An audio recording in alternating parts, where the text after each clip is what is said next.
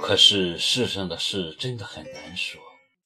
仅仅过了两个月，我居然跟这个厚颜无耻的男人去上海度假了。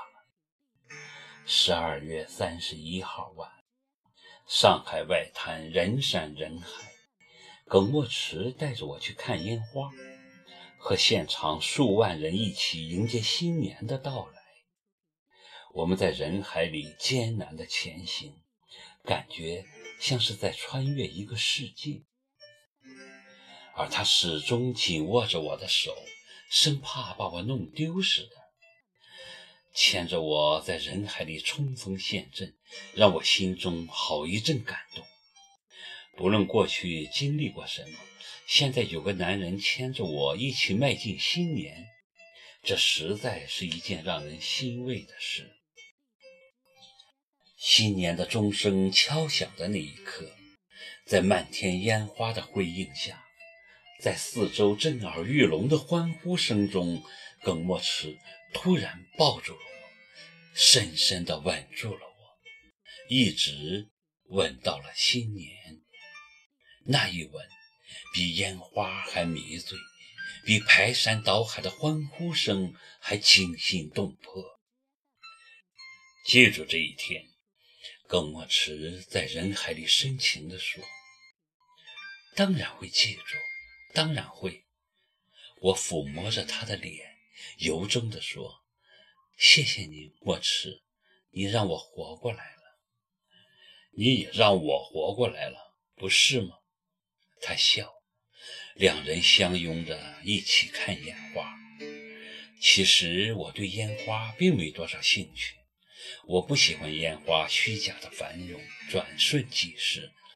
哪怕此刻上海的半边天空都被烟花的绚烂照亮，我也觉得那烟花并无多少美感。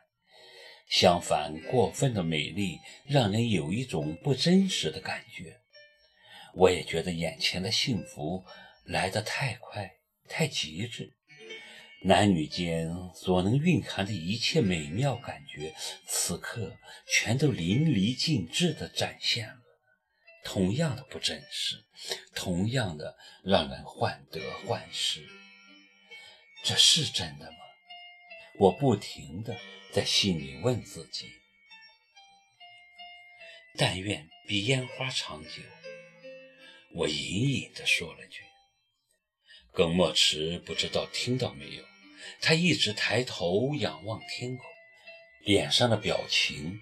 在烟花忽明忽暗的照射中琢磨不定，眼中闪烁着无边的空虚的光芒，让我的心更加忐忑不安。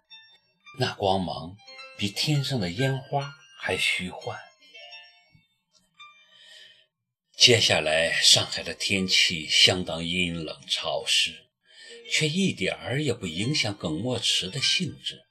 他带着我穿梭于上海的高楼间，吃饭、逛街、购物、观光，每天的活动都安排得满满的，从早到晚都是这样，几乎让我没有喘息的机会，连两人亲热的时间都很少。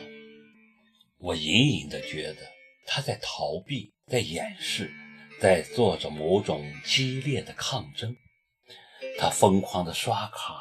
就正好透露出他内心的斗争，刷卡成了他掩饰内心的一种极端方式。